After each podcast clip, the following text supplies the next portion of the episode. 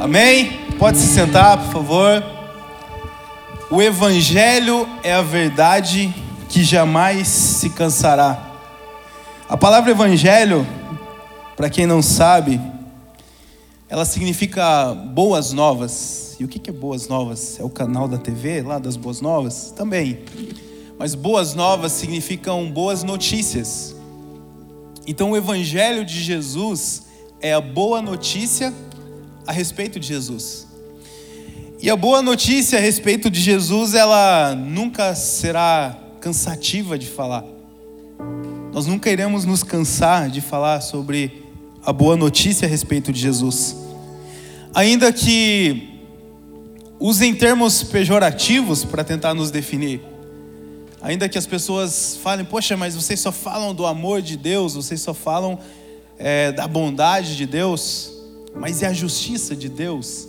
E a gente já falou aqui sobre a justiça de Deus. Depois, para quem ainda não ouviu essa mensagem, nós temos no Spotify sobre a justiça de Deus. Como que a justiça de Deus ela é manifesta? E a justiça de Deus ela inclusive manifesta em amor. A Bíblia diz que Cristo Jesus é a justiça de Deus manifesta. Então, porque Deus ele ama, ele é justo. Não é que Deus ele é, ele é fatiado, ele é um pouco justiça, é um pouco amor, um pouco bom, um pouco mal. Não, não. Deus, nele não há confusão, dele não há nenhum mal. Ele é justo e por isso que ele é bom. E muitas vezes as pessoas elas acham que elas estão defendendo o evangelho das pessoas que são os hereges ou aqueles que estão indo contra o evangelho de Jesus e elas começam a propagar má notícia para as pessoas achando que aquilo é evangelho. Só que a boa notícia era que Deus reconciliou consigo mesmo o mundo em Cristo Jesus. E Ele nos preparou para que nós andássemos nessas boas obras, para que nós anunciássemos essa boa obra que Jesus Ele fez. Por isso nós nunca iremos nos cansar de dar boas notícias, porque nós sabemos que através de uma boa notícia, aquela pessoa ela tem o conhecimento da salvação. E quando ela tem o conhecimento da salvação, o Espírito Santo passa a habitar dentro dela. E quando o Espírito Santo passa a habitar dentro dela, ela começa a ser instruída em toda a verdade. Ela começa a ser guiada por Ele no caminho qual Ele criou para ela. Então não é eu ficar infernizando a vida dela na rede social, não é eu ficar colocando o dedo na cara dela, apontando todos os pecados dela, ou dizer que existe um inferno preparado para ela, que vai fazer com que ela conheça o Evangelho de Cristo. Mas a partir do momento que eu faço aquilo que Deus colocou na minha mão, a vós foi dado o ministério da reconciliação. A gente chama de ministério tocar, cantar, pregar, mas a Bíblia diz que o ministério que ele nos deu é o ministério da reconciliação. E aí o texto continua dizendo: a saber que Deus estava em Cristo Jesus reconciliando consigo mesmo o mundo, não imputando aos homens os seus pecados. Esse é o ministério que está na minha boca e na sua boca. Falar boas novas, falar vida a respeito de Jesus. Ah, mas e o resto? E a mudança de vida que a pessoa precisa ter? Precisa parar de fazer isso e aquele outro? Pois é, se o Espírito Santo vindo habitar dentro dela através da salvação não for suficiente para mudar a vida dela, será que o nosso argumento vai ser? Será que aquilo que a gente fica falando para ela e que a gente fica escrevendo para ela e fica cobrando dela é suficiente? Se o próprio Espírito Santo não mudar? Lógico que não. Mas Jesus diz: venha do jeito que você está. Venha, não há acusação sobre você. E porque não há acusação sobre você, agora eu removi o fardo, você pode ir não pecar mais. Pronto, o Espírito Santo é o melhor professor que existe. Por isso, o Evangelho é a boa notícia de Deus que nós jamais iremos nos cansar de propagar, independente do que falam. Quanto a frutos, não há argumento. Enquanto alguém estiver sendo salvo, enquanto alguém estiver sendo resgatado, da maldição, da depressão, da ansiedade, da doença, de uma vida sem propósito, de uma vida sem perspectiva de futuro. Enquanto nós estivermos vendo casamentos sendo restaurados, como a gente vê constantemente, pessoas sendo curadas, pais e filhos se perdoando, enquanto os sinais eles continuarem nos acompanhando, a gente não vai deixar de crer. A gente não vai deixar de crer. Amém? Uau! Nós estamos na nossa série Upside Down upside down significa de ponta cabeça ao contrário. E nós temos gravado as mensagens e colocado no Spotify, então é, não queria apenas cumprimentar vocês que estão aqui, mas as pessoas que estão nos ouvindo também. A gente recebe mensagem de pessoas de vários lugares do Brasil, de outros países também, que acompanham as nossas mensagens. Então eu queria dizer para quem está, está nos ouvindo nesse momento, independente do lugar que você está, se você está no carro, na sua casa, saiba que Deus ele tem um encontro com você, inclusive através desse podcast, assim como Ele está encontrando essas pessoas que estão aqui presencialmente essa manhã. E a lógica do upside down é a gente poder compartilhar nas próximas semanas é, um conceito de que quando nós queremos compreender algo que Deus considera bom, nós precisamos fazer uma coisa simples. Pega aquilo que o mundo, aquilo que o sistema diz que é ruim e upside down. Põe de cabeça para baixo. E aí você vai ver que é bom. O exemplo, a maioria das pessoas diz: não, o mundo está uma desgraça, as pessoas são tenebrosas, as pessoas são terríveis, é, tem que vir um segundo dilúvio e destruir todo mundo. É o que você escuta por aí. Eu confio mais nos, nos animais do que nas pessoas. Ou só eu que escuto essas coisas por aí e leio? Aí a gente vai para a Bíblia e a Bíblia diz assim: ó, Deus criou os céus, a terra e viu que era bom. Deus criou o mar, os animais, viu que era bom. Deus, no sexto dia, ele criou o homem e diz que é muito bom. Então, se eu quero saber se o homem, a humanidade que Deus criou, ela é boa ou não é, então o que, eu faço? Eu pego o que estão dizendo por aí, ah, estão dizendo que as pessoas não prestam. Então Deus diz que é muito bom. E aí você pode aplicar essa lógica em tudo. As pessoas dizem por aí que ter filho é ruim que dá trabalho, que é melhor ter cachorro do que ter filho. Porque por causa disso, por causa daquele outro, porque gasta dinheiro, porque tira a nossa privacidade, porque tira a nossa liberdade. Opa, tá todo mundo falando isso? Upside down. O que a Bíblia diz? Que os filhos, eles são heranças do Senhor. Que eles são como uma aljava que a gente lança na terra. Nós falamos no domingo passado, você pode depois que não esteve presente ouvir no Spotify, que os filhos, na verdade, eles são aqueles que vão dar continuidade ao legado que nós temos na terra. Uma pessoa, como eu disse, ela não morre quando ela dorme e ela deixa de existir nesse corpo. Uma pessoa ela morre quando ela é esquecida. Mas quando nós temos filhos, e os filhos eles vão ensinando para os filhos e dos filhos, e aí hoje eu falo sobre o meu avô Olívio, que morreu na década de 70. Minha mãe era criança quando ele morreu, mas eu falo dele hoje, por quê? Porque chegou até mim quem ele era, o pai que ele era, o pastor que ele era, o homem de Deus que ele era. E olha só, chegou até mim. Por quê? Porque ele decidiu ter filhos. E nós também entendemos que quando nós temos filhos, nós estamos cuidando de alguém que não nos pertence.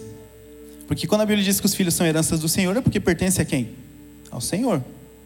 E se ele pertence ao Senhor, então o que, que eu faço com essa criança? Eu tenho o simples papel de representar Deus na terra. Eu, como pai, eu, como mãe, sou uma representação de Deus para o meu filho. Por isso, quando eu ensino a criança no caminho que deve andar, ela não se desvia. Por quê? Porque ela conhece Deus. Por isso, o sentimento que as pessoas têm em relação ao seu pai, elas atribuem a Deus. Então, uma pessoa que foi abandonada pelo seu pai, ela tende a achar que Deus a abandona nos momentos mais difíceis da sua vida. Uma pessoa que não foi provida por o seu pai, pelos seus pais, ela tem a tendência é achar que Deus vai abandonar ela quando ela precisar. E aí, quando nós temos um filho, nós temos o que? A capacidade de representar Deus na terra. Eu estou muito empolgado. Eu tive minha primeira filha faz um ano e pouquinho, eu já estou empolgado com os próximos, por quê? Porque eu, eu quero representar Deus para ela na terra. Por isso eu abraço ela. Por isso eu gasto tempo com ela. Por isso eu afirmo ela por quê? Porque é isso que Deus faz comigo. E aí, quando ela tiver consciência e ela ouvir falar sobre Jesus, ela falou: Ah, eu conheço já Jesus. Jesus é parecido com meu pai. Jesus me ama como meu pai me ama. Jesus me cuida como meu pai me cuida. Jesus me leva para frente como meu pai me leva para frente. Mas talvez você, assim como eu, não teve um pai. E aí a gente teve dificuldade nessa área da vida. Só que é legal que o salmista disse que ainda que o teu pai, na verdade ele não fala nem do pai, ele apela ainda, ele fala da mãe. Ele, diz assim: pode uma mãe esquecer do seu filho? E aí ele já, a gente já coloca em xeque, né? Porque qualquer pessoa em sã consciência, qualquer mãe com as suas faculdades mentais em dia, ela sabe que é impossível. Mas ele diz: Mas ainda que uma mãe se esqueça do seu filho, ainda que tua mãe esqueça de você, eu jamais esquecerei de ti. Então talvez eu, eu não tive meu pai, eu não tive a minha mãe, mas Deus não esqueceu de você. Foi mais difícil você chegar até aqui? Foi. Porque como eu não tive aquela representação dentro de casa, eu fiquei confuso a respeito de, de quem Deus era e fui sentindo todas essas coisas que eu falei anteriormente. Mas ainda assim, Deus ele criou uma forma de você sentar aqui essa manhã e ele afirmar que ele não se esqueceu de você.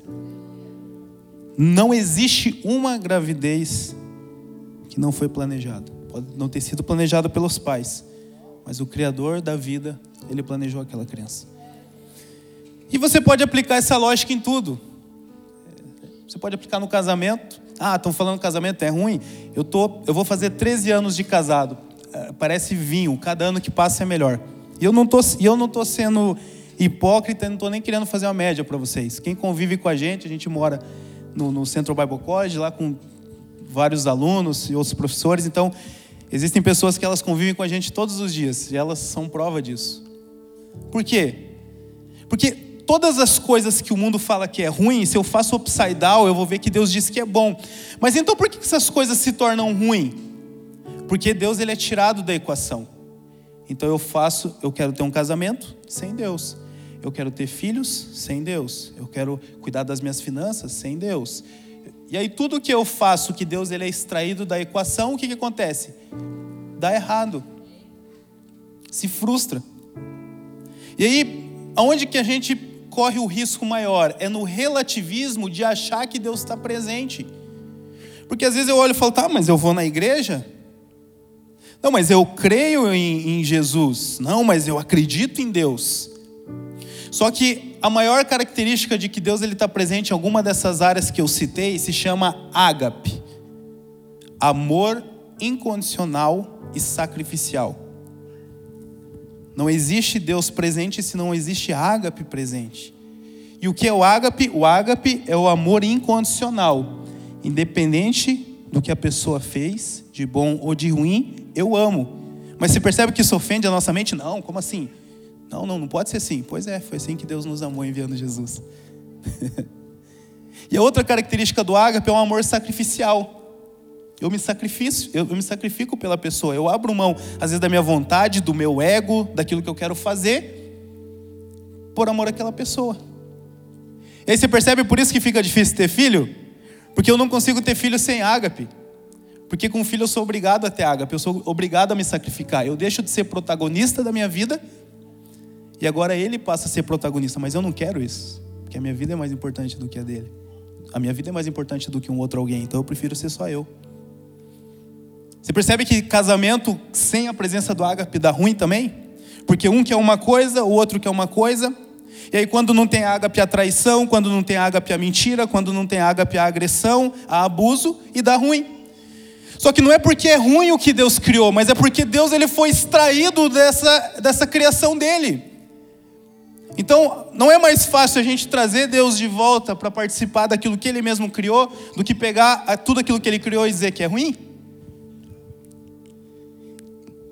E aí você pode aplicar isso em todas as outras áreas que você ouvir e ouvir alguém dizer que aquilo que Deus criou não é bom.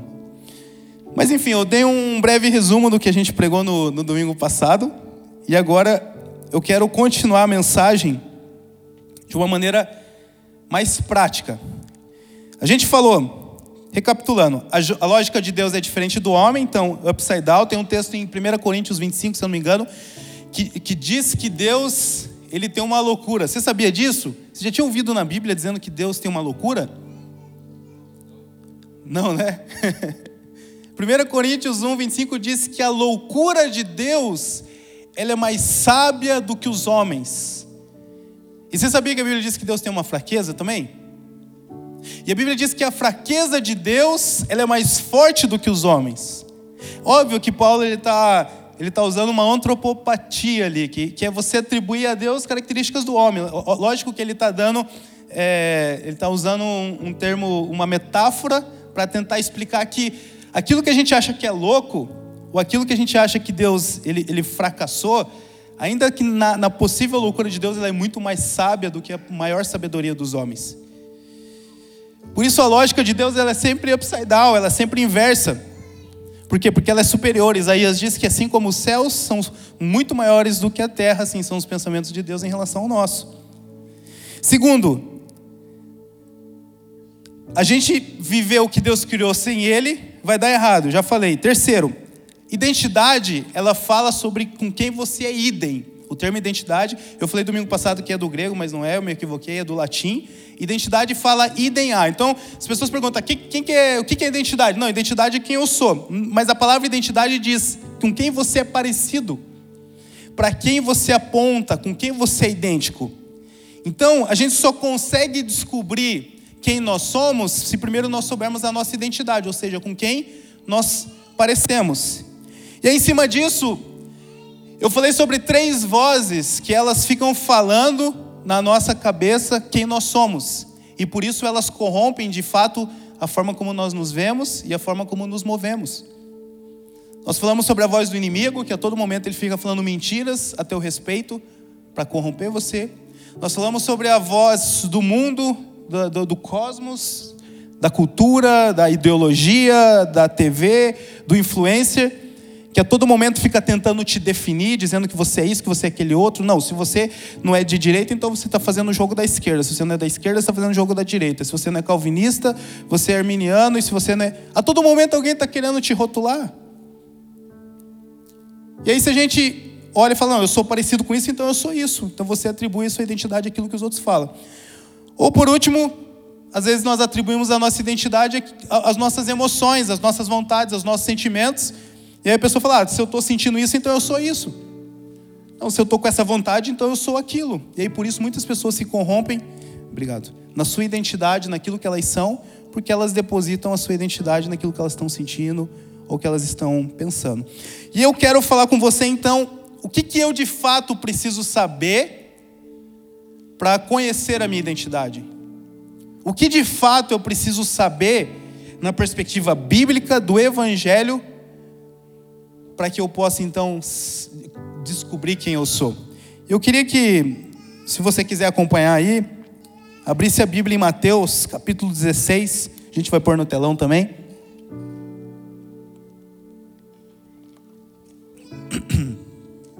Mateus capítulo 16. Eu vou, eu vou ler um pouquinho antes, só para contextualizar para vocês ali, que eu acho que fica mais fácil. Se quiser voltar para o 13, por favor. Só para contextualizar. Indo Jesus para os lados de Cesareia de Filipe, perguntou a seus discípulos: Quem diz o povo ser o filho do homem? E eles responderam: Uns dizem João Batista, outros Elias e outros Jeremias ou algum dos profetas. Então, assim, Jesus está perguntando, viu? O que, que o pessoal aí, o que, que o povo aí, o que, que a galera está dizendo que eu sou? Qual que é a opinião que a galera tem a meu respeito? Quem, como que eles me definem? E aí Jesus continua dizendo, mas vós, continuou ele, quem dizes que eu sou? E aí sim entra o versículo que a gente ia ler. Respondeu Simão Pedro, tu és o Cristo, o Filho do Deus vivo. Tu és o Cristo, o Filho do Deus vivo. Então a primeira coisa que eu preciso saber para descobrir quem eu sou, para descobrir a minha identidade, obviamente é com quem eu me pareço então. Com quem eu me pareço? Então, a minha carteira de identidade, ela está ali por quê? Porque eu, a pessoa que está ali sou eu. Ela se parece comigo, mas ela não é eu. Ela aponta para mim. Então a primeira coisa que eu preciso descobrir quem eu sou é eu descobrir com quem eu me pareço. E Pedro, ele está ali, de repente Jesus perguntando: ó, o que estão falando que eu sou aí? Não, eles estão falando que é João Batista, ou Jeremias, ou algum dos profetas. E vós, o que vós dizes que eu sou? E Pedro diz: Tu és o Cristo, o Filho do Deus vivo. E aí, então Jesus, ele diz para Pedro: Bem-aventurado é Simão Barjonas, porque não foi carne e sangue que te revelaram, mas meu Pai que estás no céu. Ou seja, Deus, ele tem um pensamento ao teu respeito e Deus, ele sabe com quem você se parece. Deus sabe qual é a sua identidade. Deus, ele sabe mais do que qualquer outra pessoa quem você é. Só que, assim como no tempo do Jesus, de Jesus, sempre vai ter alguém falando quem você é. Seja um pai, uma mãe, um irmão, um cônjuge, um filho, um parente, um amigo, alguém distante, alguém na internet. E agora pensa, se, se Jesus ele, ele acreditasse no que as pessoas estivessem falando, ele ia dizer, é, então, pois é, eu sou João Batista mesmo. Nossa, eu sou o João Batista, então agora eu vou para o deserto, vou comer é, é, mel, vou me vestir de uma maneira estranha e vou ficar longe. Tchau, pessoal. Tchau para vocês, vocês queriam o mestre de vocês, vocês queriam Jesus? Não, eu sou João Batista.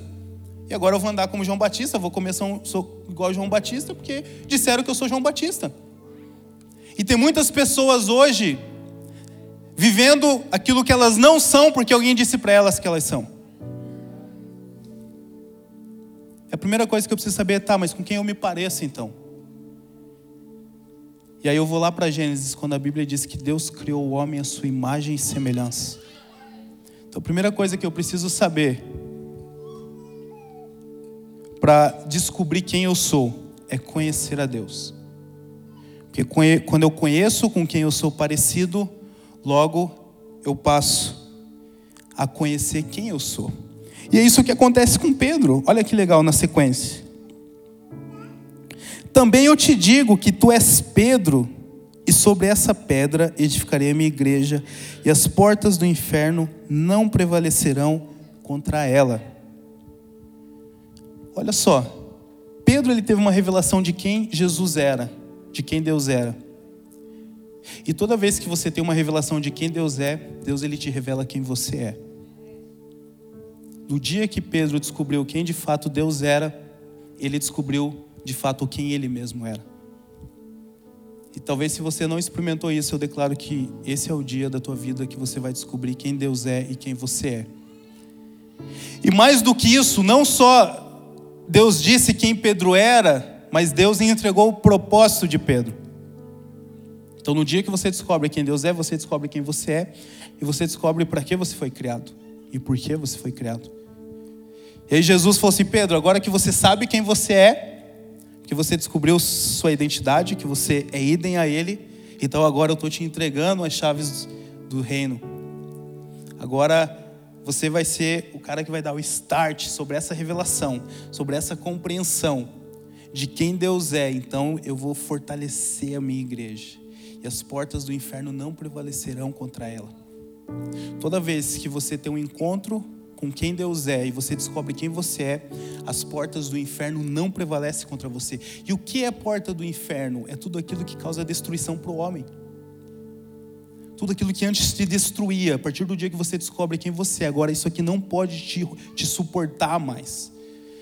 Aquilo que te batia, agora você chega arrebentando com a porta aonde você foi machucado, aonde você foi magoado, aonde você foi traído, aonde você foi desprezado, aonde doeu, aonde machuca, aonde hoje talvez quando toca ainda te fere.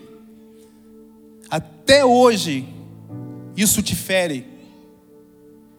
Mas a partir dessa revelação de quem Deus é e quem você é, agora essas coisas você usa como ferramenta para arrebentar com a porta do inferno. Isso pode ter acontecido comigo, mas isso aqui não vai acontecer com os outros. Eu vou lutar para que isso não aconteça com os outros. Isso pode ter acontecido comigo, mas assim como Jesus me curou e Ele está me dizendo quem eu sou, eu vou viver minha vida inteira para falar para os outros quem eles são. E eles não são o que eles fizeram, eles não são o pecado que eles cometeram, eles não são o erro que eles caíram e que eles não se perdoam até hoje.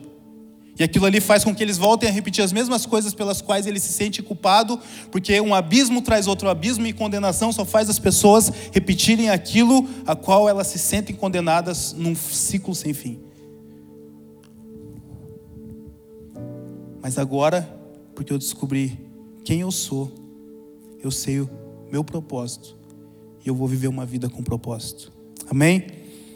O segundo passo para que eu possa ter a clareza de quem eu sou, de quem Deus diz que eu sou, eu ter a consciência, consciência. Então, veja só, não é porque agora eu descobri quem eu sou, não é porque agora eu descobri que a minha identidade está em Deus, que eu aponto para Deus, eu estou isento de sofrer com aquelas mesmas vozes que antes definiam quem eu era. E esse é um erro que muitos de nós caímos. Talvez você já teve esse encontro com Jesus igual Pedro teve. Talvez Jesus ele já disse quem você é. Talvez Jesus ele já essas coisas que eu estou falando para você é redundante. Mas em algum momento da caminhada você perdeu a consciência sobre essa verdade e as outras vozes elas começaram a te influenciar de novo. E você passou a pensar que é realmente eu sou o que eu fiz, eu sou o que as pessoas dizem, eu sou o que eu estou sentindo, o que eu estou achando. E aí, mais uma vez, se torna um ciclo sem fim de destruição. Então, qual é o caminho? O caminho é consciência. Eu preciso ter a consciência de que, de um lado, Deus sempre, todos os dias, se você fizer esse exercício matinal diário, se todos os dias você perguntar, Espírito Santo, qual é a verdade que o Senhor tem para a minha vida? Espírito Santo, o que o Senhor pensa ao meu respeito? Espírito Santo, quem eu sou? Quem tu dizes que eu sou? Porque a TV fala uma coisa, a internet fala outra, meu pai, cada um fala uma coisa, mas quem tu dizes que eu sou?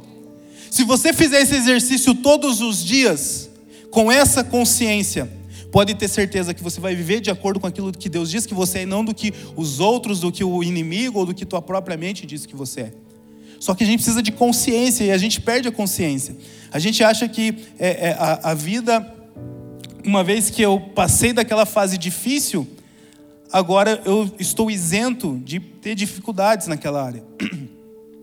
E por isso muitas pessoas elas voltam a cometer os mesmos erros. Porque isso não isenta que você vai ter dificuldade. A diferença é que agora você tem consciência de que aquilo ali não te define mais. E que mesmo que você erre de novo, e mesmo que aquilo ali te acuse de novo, você vai voltar para aquilo que Deus falou. Sempre, eu sempre, o meu lugar de início é aquilo que Deus falou. Se Deus não te falou nada novo depois daquilo, você permanece na última coisa que ele te falou.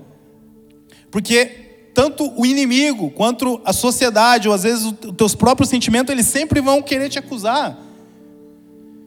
Assim como nós falamos no domingo passado, Jesus, Mateus capítulo 3, ele é batizado, Deus diz: Esse é meu filho amado. Mateus capítulo 4, Jesus vai para o deserto e o diabo questiona ele: Viu, se tu és o filho de Deus, transforma essas pedras em pão. Sempre ele vai te questionar, mas se você, será que você é salvo mesmo? Ah, será que você é filho de Deus mesmo? Ah, será que você mudou de vida? Ah, eu te conheço, cara, eu te conheço teu passado, eu sei quem você é. Sempre, sempre vai vir. Então aumente a sua consciência desde já que isso vai acontecer. Mas quando acontecer, lembre daquilo que Jesus disse: não, não, mas está escrito que nem só de pão viverá o homem, mas de toda palavra que sai da boca de Deus. A pergunta que eu te faço é: qual é a palavra da boca de Deus que sai para a tua vida? O que, que Deus está te falando sobre a tua vida, isso é suficiente para te nutrir a sua vida inteira. Três, constância. Ou seja, então, eu descobri quem Deus é, agora eu sei quem eu sou. Eu aumento a minha consciência sobre isso para que eu possa estar prevenido quando vir a acusação. E terceiro, constância, permanecer constantemente naquilo que Deus falou. Gente, a, a, a, nossa vida como um todo, a nossa vida espiritual, a renovação da nossa mente, que Paulo fala em Romanos 12, 2, ela é como se fosse uma academia. Não tem como, sei lá, ó, eu treinei, é, fiz musculação dos 18 aos 23 anos de idade, cinco anos é muito tempo. Meu Deus do céu, tô grandão, vou ficar grandão, forte a vida inteira. É assim que funciona? Quem treina sabe, eu não treino, né? Dá para ver. Mas quem treina sabe que se você não for constante, você perde. Você perde massa magra, você começa a engordar. os movimentos que você fazia, você não faz depois. Só que a gente precisa aplicar essa lógica em tudo na nossa vida. Por isso Paulo fala: não vos conformeis com esse mundo, ó, não tome a forma desse mundo, não caia na opinião dos outros, não caia no que estão falando por aí, mas transformai-vos pela renovação do vosso entendimento. E essa transformação é um papel seu, Deus não vai fazer por você. E essa renovação do entendimento é para que eu experimente a boa, perfeita e agradável vontade de Deus. Só que é constantemente, todos os dias, todos os dias eu acordo, eu faço o mesmo exercício em casa. Eu dou bom dia para o Espírito Santo, igual o Benihim, aprendi com ele faz uns 20 anos, continuo dando bom dia para o Espírito Santo. Eu começo a, a trazer à memória tudo aquilo que me dá esperança. Então eu começo a ver, falar, uau, eu tô, tô respirando de novo, tô conseguindo andar, tô, tô conseguindo falar, tô ouvindo. Eu vou dar um beijo na minha filha, me alegro por ter ela, por ter minha esposa. Eu vejo que eu tenho comida e todas essas coisas faz com que minha mente seja renovada para que os problemas que vão aparecer durante o dia e sempre tem, eles não sejam suficientes para roubar a minha paz, porque não é sobre aquilo que me falta, mas é sobre aquilo que Deus ele já me deu e aquilo que Deus já me deu, ela é muito maior do que aquilo que me falta, e aquilo me faz ser constante. E olha que interessante, a gente já está encerrando, mas olha o que, que, a Bíblia fala em Mateus 16, 22, na sequência, que a gente está lendo, a gente vai pular alguns versículos, e olha só, e Pedro chamou a parte e começou a reprovado, dizendo: Tem compaixão de ti, Senhor, isso de modo algum te acontecerá. Olha, olha, olha isso. Pedro, ele estava numa situação onde Jesus falou que ia morrer, porque ele precisava morrer para cumprir o propósito dele. Pedro chama Jesus e dá uma dura em Jesus. Fala assim, viu, Jesus, fica tranquilo. Você está com Pedrão aqui. Eu sou bom, sou especialista em cortar a orelha. Se alguém chegar perto de você, eu, eu tiro a orelha fora e fica tranquilo. Não vai te acontecer isso. E olha o que, que Jesus fala para ele. Mas Jesus, voltando-se, disse a Pedro: Arreda-te, Satanás, tu és para mim pedra de, so de tropeço, porque não cogita das coisas de Deus, mas da co das coisas do homem. E aí, qual que é o quarto ponto? É a gente compreender que, que as nossas falhas, que as nossas fraquezas, que os nossos tropeços, eles vão acontecer, mas que eles não nos definem mais. A gente olha para esse texto como se Jesus estivesse escrachando Pedro, como se Jesus estivesse dando uma dura em Pedro. Na verdade, Jesus estava fazendo o contrário. Sabe o que Jesus estava falando? Jesus está falando: ei, ei, esse aqui não é o Pedro que eu conheço. Esse aqui não é o Pedro que acabou de ter uma revelação quem ele é. Esse aqui é o é inimigo, Satanás, está tentando influenciar ele, para ele deixar de crer quem eu disse que ele é. Então, por isso que Jesus não fala com Pedro. Ele fala: Ei, Satanás, sai daqui, você não tem mais lugar na vida de Pedro. A falha de Pedro, Pedro ter dado uma bola fora, não, não é, é, descaracterizou aquilo que Deus tinha falado a respeito dele. Muito pelo contrário. Jesus mostrou para Pedro, ele falou: Pedro, esse não é você, cara. Esse não é você. E você também não é o cara que depois me traiu. Sabe quem que é Pedro? Pedro é o cara que, na primeira pregação pública, 3 mil pessoas creram em Jesus. Esse era Pedro. Esse era Pedro. Você não é suas falhas. Você não é seus equívocos. Você não é os seus erros. Você é quem Deus diz que você é. E Deus ele é um baita do investidor. Você sabia disso? Eu sempre me perguntava, falava, Deus, na boa, assim, ó, eu, se eu fosse o Senhor, eu não investia mais em mim. Se eu fosse o Senhor porque eu dou muito prejuízo, é muito trabalho, incomoda demais. Tem um monte de gente melhor para o senhor investir. Só que uma coisa que eu não percebia, isso aqui agora é download celestial. Deus ele compra na baixa e vende na alta. Quando todo mundo está dizendo que você não presta, que você não vale nada, quando todo mundo está dizendo que você não tem mais jeito, cara, é ali que Deus entra que Deus é um baita do investidor. Ele comprou você na planta. Eu sei que você não está pronto. Eu sei que você faz um monte de coisa errada ainda. Mas assim como o dia que Samuel ele entrou na casa de Jessé e ele viu Davi, um homem segundo o coração de Deus que não estava pronto, mas ele tinha um coração que mesmo não estando pronto, ele amava Deus. Da mesma forma, Deus ele te encontra nessa manhã. Ele está aqui. Ele te visita nessa manhã com essas verdades. E para finalizar, eu sei que eu já falei isso, gente, mas eu prometo que é o último. Agora então, se eu tenho uma revelação quem Deus é, agora se eu aumento a minha consciência de quem Deus é, agora se eu tenho consciência daquilo que Deus é e que me mostra quem eu sou, e se por último eu compreendo que as minhas falhas e, e os meus tropeços no caminho eles não me definem, agora por último que eu preciso então é começar a agir, é começar a me mover naquilo que Deus está dizendo através de boas obras. As boas obras, elas são, é, foram criadas por Deus para que nós andássemos nelas.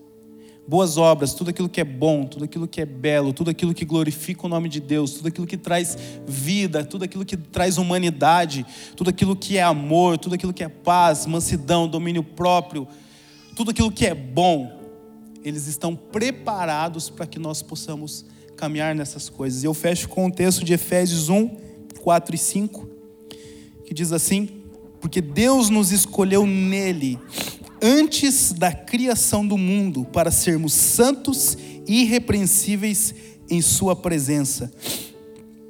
Em amor, nos predestinou para sermos adotados como filhos por meio de Jesus Cristo, conforme o bom propósito da Sua vontade. Agora, o último passo é você caminhar, agir, se mover nas boas obras que Deus criou para que você pudesse viver nela.